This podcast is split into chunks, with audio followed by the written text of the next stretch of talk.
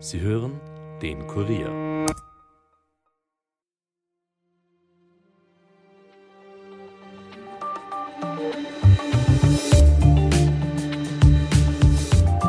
Die Gegenoffensive der Ukraine nimmt später aber doch ein wenig Fahrt auf.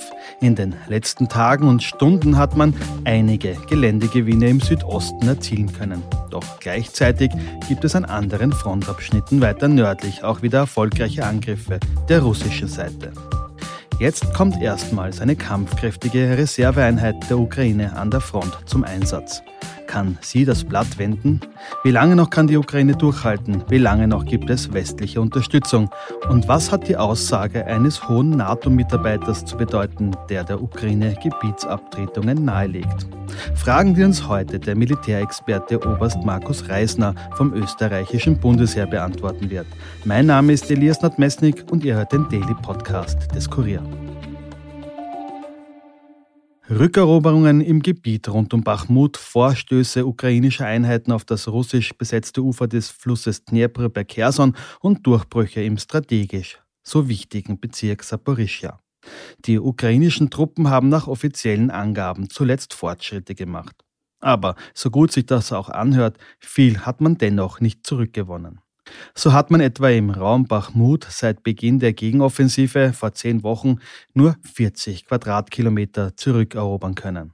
Damit liegt man weit hinter den eigenen Erwartungen. Zu dicht ist der Abwehrgürtel der russischen Einheiten. Kaum ist man ein wenig vorgerückt, erwarten die Ukrainer auch schon wieder russisches Artilleriefeuer und sie müssen sich wieder zurückziehen. Vor allem aber die Minen machen den Ukrainern zu schaffen. Sie haben ein Ausmaß und eine Dichte, wie sie bisher auch kriegserfahrene Militärs offensichtlich nicht bekannt waren. Bis zu fünf Minen sollen dort pro Quadratmeter liegen. Weil die von den USA gespendeten Minenräumfahrzeuge sehr oft im russischen Artilleriefeuer stecken bleiben und zerstört werden, müssen sich die ukrainischen Räumer auf Wärmebildkameras und Metalldetektoren verlassen und Schritt für Schritt den Boden absuchen. Und da sind ja auch noch die Drohnen. Kaum ein Tag, an dem nicht ukrainische Artillerie und Panzer von Drohnen getroffen werden. Aber auch die Infanterie wird immer wieder Opfer von Drohnenangriffen. Beide Seiten rüsten hier mit enormem Aufwand nach. Es ist ein Krieg der Drohnen geworden. Angesichts der stockenden Vorwärtsbewegung ist man im Westen zunehmend ungeduldig, was den Erfolg der Gegenoffensive betrifft. Und so hört man bereits aus NATO-Kreisen andere Szenarien. Ich glaube, dass eine Lösung darin bestehen könnte, dass die Ukraine Territorium abgibt und im Gegenzug eine NATO-Mitgliedschaft erhält, hat zuletzt etwa ein Mitarbeiter von NATO-Generalsekretär Stoltenberg bei einer Podiumsdiskussion gesagt. Auch wenn das offiziell sofort dementiert wurde. Die Katze ist aus dem Sack. Doch kann es wirklich jemals so weit kommen? Wird der Westen die Ukraine weiter unterstützen und wie sieht es an der Front jetzt wirklich aus? Dazu begrüße ich jetzt den Militärexperten Oberst Markus Reisner vom österreichischen Bundesheer bei mir. Herr Reisner, herzlich willkommen. Guten Tag und herzlichen Dank für die Einladung. Herr Reisner, die ukrainische Armee scheint in den letzten Tagen doch an einigen Abschnitten Fortschritte gemacht zu haben, aber ist das wirklich so? Nun, wir müssen natürlich die Situation wieder militärisch objektiv und neutral betrachten. Und so kann man tatsächlich feststellen, dass den Ukrainern es gelungen ist, äh, sich in einigen der Vorpostenstellungen der Russen festzusetzen, auch verbunden mit der Einnahme des einen oder anderen Dorfes. Aber das Ganze findet immer noch vor den Hauptverteidigungslinien statt, die sich quasi vom Süden bis hinauf in den Norden ziehen. Mhm. Ähm, die große Frage war ja immer, wie man einen Weg durch die russischen Minenfelder äh, äh findet. Da gab es ja zuletzt auch eine Aussage des russischen, äh, des ukrainischen Verteidigungsministers, der gemeint hat, dass da wirklich hunderte, tausende äh, Minen liegen. Wie kommt man durch diese Minenfelder durch? Ja, das Militär kennt hier verschiedene Taktiken und Techniken, um diese Minenfelder zu überwinden. Im Wesentlichen gibt es zwei grundsätzliche Möglichkeiten. Das eine ist, dass man Spezialfahrzeuge hat, die zum Beispiel äh, mit einem besonderen Gerät ausgestattet sind. Also das sind Fahrzeuge, die zum Beispiel sogenannte Minenroller haben oder Minenpflüge. Die können sich quasi dann eine Schneise durch so ein Minenfeld bahnen. Oder die zweite Möglichkeit ist, dass also quasi hier ganz gezielt mit Sprengstoff, mit sogenannten Sprengschnüren gearbeitet wird. Die werden dann über das Minenfeld geschleudert und wenn die, diese Sprengschnur zu Boden kommt, wird sie gezündet und schafft dann quasi auch eine Schneise im Wesentlichen. Die Herausforderung ist, dass gerade dieses Spezialgerät nur in sehr begrenztem Maße verfügbar ist Und auch die Ukraine am Beginn der Offensive, und die dauert ja mittlerweile mit heute 75 Tage, mit Beginn 4. Juni, schon einiges an diesem Spezialgerät eingebüßt hat. Das Schwierige ist, dass diese Vorstöße mit quasi diesen entsprechenden Minenräumgerät, also entweder mit Spezialgerät, das an Fahrzeugen angebracht ist, oder spezielle Minenräumpanzer oder diese Sprengschnüre, das ist natürlich alles im Gefährdungsbereich äh, der russischen Kräfte. Das heißt, sie können quasi während dieser Aktion von der russischen Seite bekämpft werden und darum müssen sie das in geschützten Fahrzeugen machen. Das heißt, wenn also sie einzelne Soldaten als Minenräumer vorschicken, dann haben die das Problem, dass sie natürlich durch Artilleriebeschuss, durch gezielten Beschuss durch Maschinengewehre bewirkt werden können und darum braucht es auch gerade dieses Spezialgerät. Sie haben jetzt äh, schon vorher angesprochen, dass es an mehreren Abschnitten Kämpfe gibt. Können Sie kurz äh, skizzieren, wie die Front jetzt derzeit aussieht, also wo es die meisten Kämpfe gibt? Ja, also wir können die, die Front grob unterteilen zur Einordnung für die Zuhörer in den Südraum, in den Zentralraum und in den Nordraum. Ich beginne ganz kurz mit dem Südraum. Das ist im Prinzip äh, von der Dnepra-Mündung bis zum sogenannten Dnepra-Knick südlich von Saporoschia. Auch grob der Raum umschrieben, äh, südostwärts der Hauptstadt Kherson. Hier kann mhm. man erkennen, dass die ukrainische Seite immer wieder versucht, mit kleineren Gruppen, vor allem mit Spezialkräften, am Südufer anzulanden und dort sich quasi festzusetzen. Das dient vor allem dazu, die Russen zu zwingen, Kräfte, die sie normalerweise im Zentralraum zur Abwehr des Schwergewichts der Offensive einsetzen würden, quasi in diese Richtung zu verlagern. Hier gab es zwar einige Anlandungen, aber keinen signifikanten Erfolg im Sinne quasi der Bildung eines Brückenkopfes, der auch belastbar wäre, um zusätzliches Gerät und Material auf der anderen Seite zu schaffen. Mhm. Der Schwergewichtsraum für die Ukraine ist der Zentralraum. Das ist im Prinzip der Raum grob nördlich von äh, Militopol und nördlich von Mariupol. Hier gibt es also quasi vor allem zwei zentrale Vorstöße. Der eine findet statt südlich von Maladok Matschka. Das war also dort, wo vor allem die Leopard und Bradley Kampfschützenpanzer und Kampfpanzer eingesetzt worden sind. Und hier mhm. ist es so, dass also die Kämpfe im Wesentlichen sich immer noch in den Vorfeldstellungen der russischen Hauptstellungen äh, tatsächlich darstellen und dass es äh, hier zwar geringe Erfolge der Ukraine gibt, aber man noch nicht in diese Hauptstellungen quasi einbrechen konnte. Ostwärts davon, äh, bei Velikanov-Silka, das ist also quasi der zweite Stoß im Zentralraum, hier ist es tatsächlich gelungen, ostwärts von Staramaorske, das ist eine kleine Ortschaft, eine weitere Ortschaft einzunehmen, Ruscheine. Das hat man auch gesehen auf Bildern, wo man gesehen hat, dass die russischen Soldaten sich zurückziehen.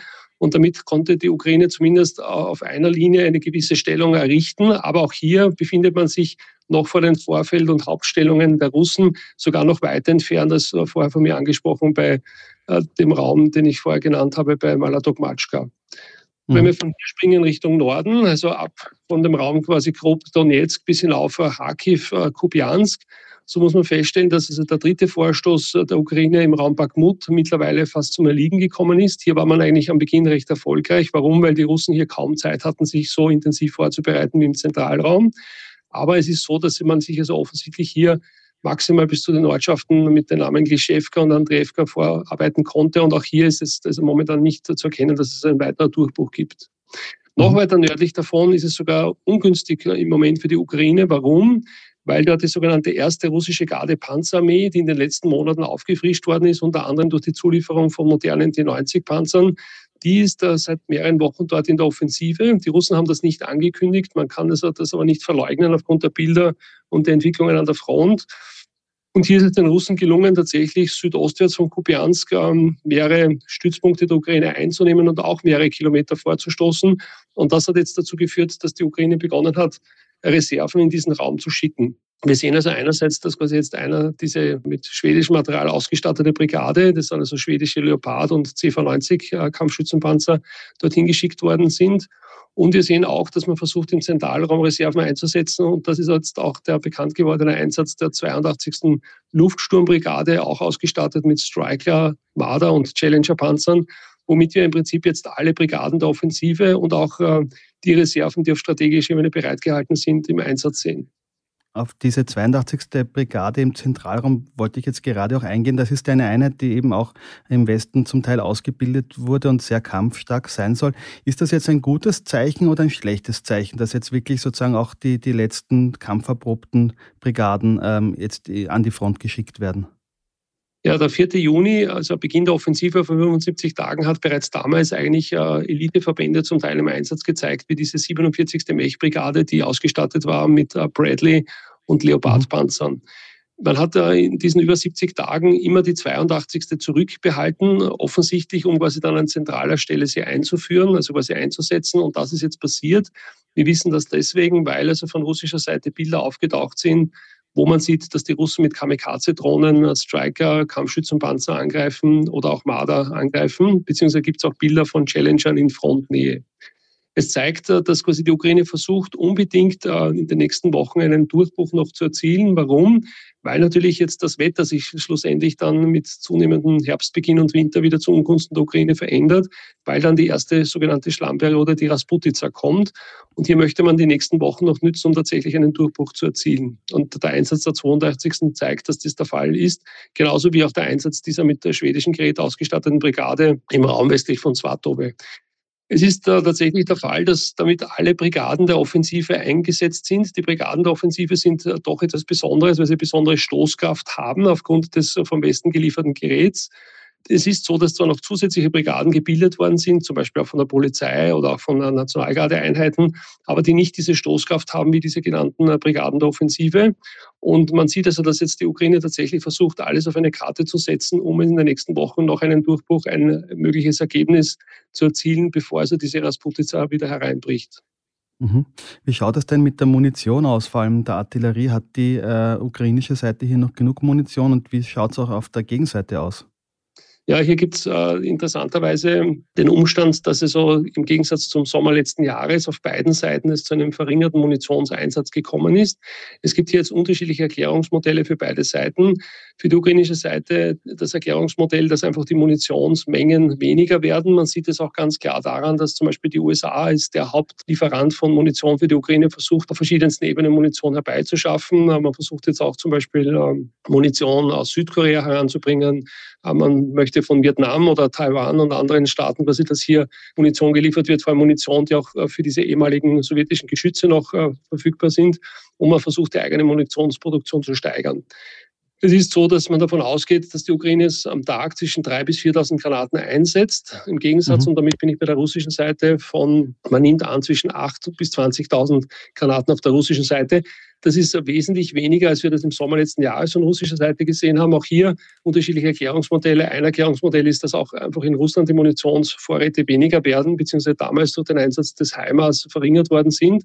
Aber es gibt auch welche, die sagen, die Munition ist deswegen rationiert, weil man sie für eine mögliche bevorstehende Offensive bereithalten möchte. Und wir sehen auch, dass zum Beispiel im, beim Einsatz ähm, der ersten Gardepanzerarmee es wieder zum massiven Einsatz von Artilleriemunition gekommen ist. Das heißt, mhm. abschließend kann man dazu sagen, dass immer noch eine Überlegenheit der Russen gegenüber der Ukraine stattfindet und die Ukraine die Herausforderung hat, dass quasi dann aus dem Westen entsprechend zeitgerecht Munition geliefert wird, um dann diese Offensive vor allem auch weiter zu nähern durch den Einsatz von Munition. Mhm. Herr Reisner, es scheint doch immer mehr ein Krieg der Drohnen zu werden. Ist Russland hier noch länger von Kamikaze-Drohnen aus dem Iran abhängig und äh, wohin wird die Entwicklung führen? Ja, also die genauen Kenner der Szene und ich bin ja einer, der sich mit dieser Thematik schon seit Jahren befasst, haben also schon früh festgestellt, dass äh, Drohnen ein wesentliches Element der modernen Kriegsführung sind.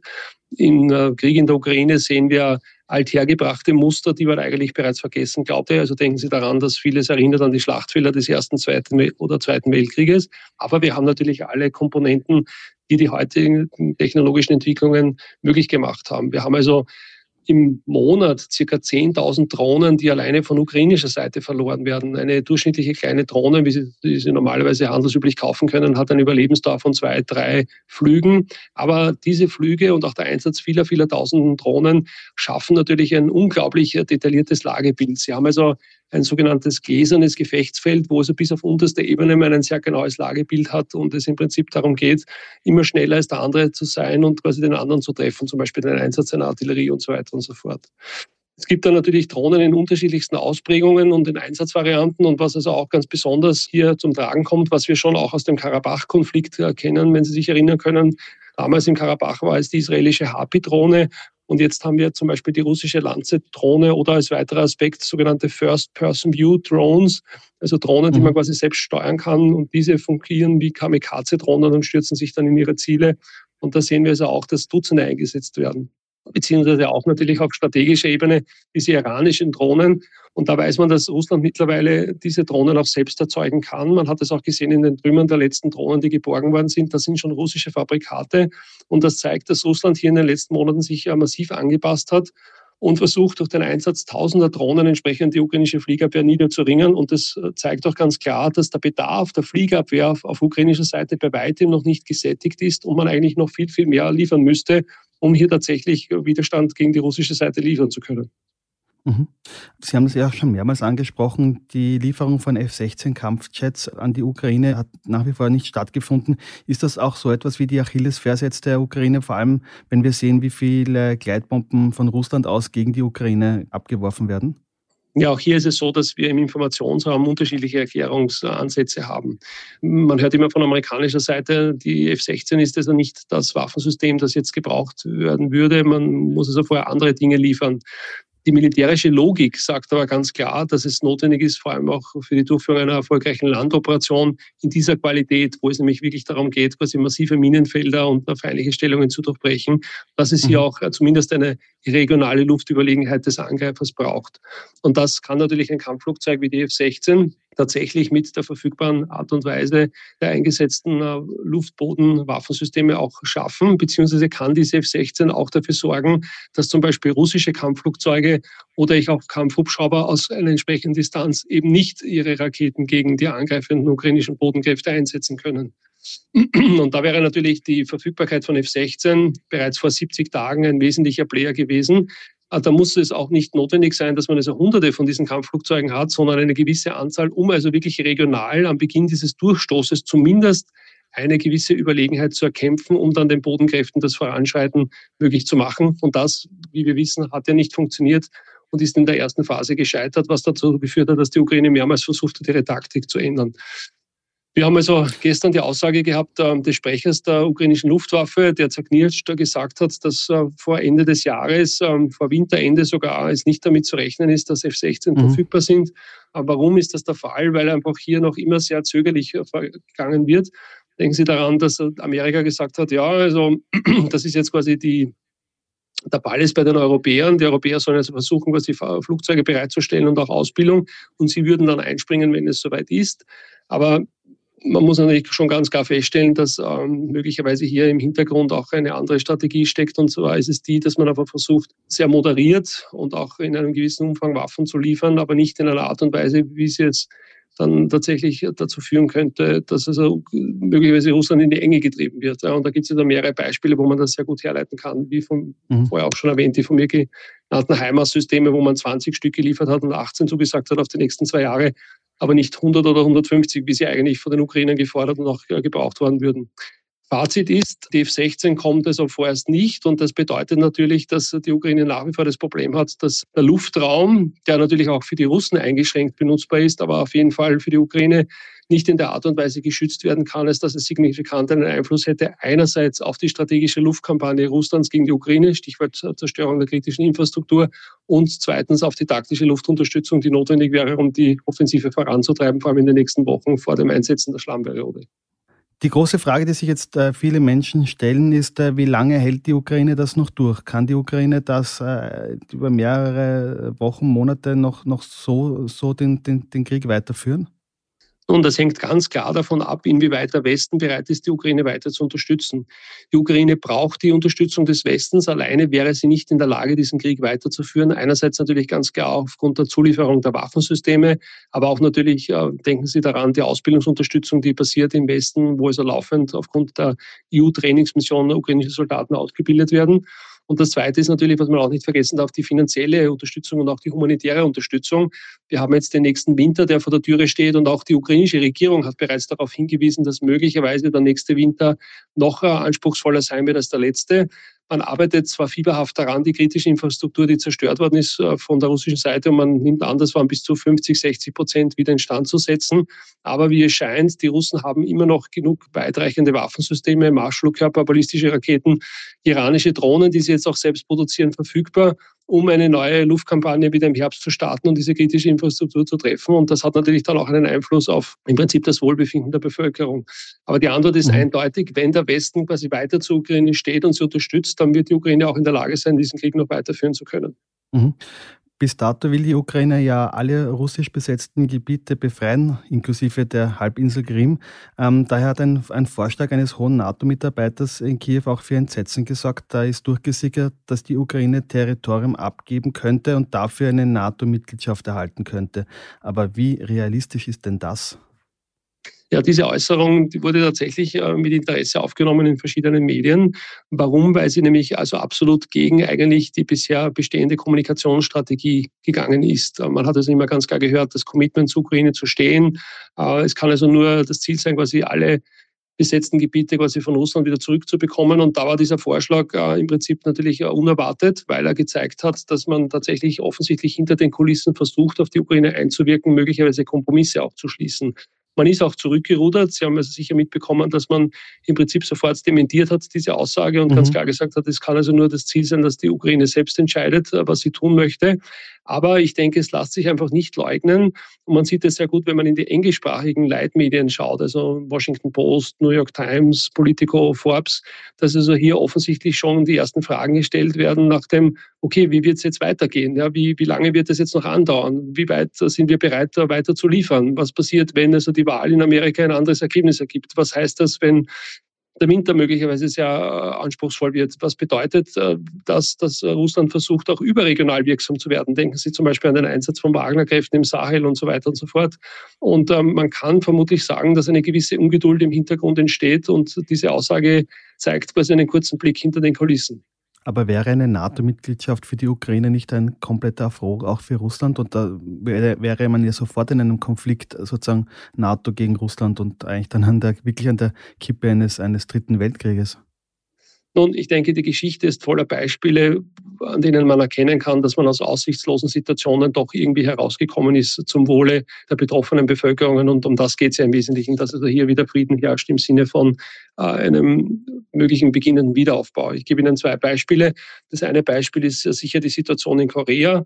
Da gibt es bis heute keinen Friedensvertrag. Es gab auch nie Friedensverhandlungen, aber es gab Waffenstillstandsverhandlungen, die über lange Zeit geführt worden sind äh, und die dann dazu geführt hat, dass man sich quasi an einer Demarkationslinie geeinigt hat, die bis heute besteht. Also daran erkennt man, dass tatsächlich es durchaus möglich ist, hier quasi eine Einigung zu erzielen. Und das zweite Beispiel ist natürlich auch, wenn Sie überlegen, im Kalten Krieg nehmen Sie Deutschland. Deutschland war geteilt.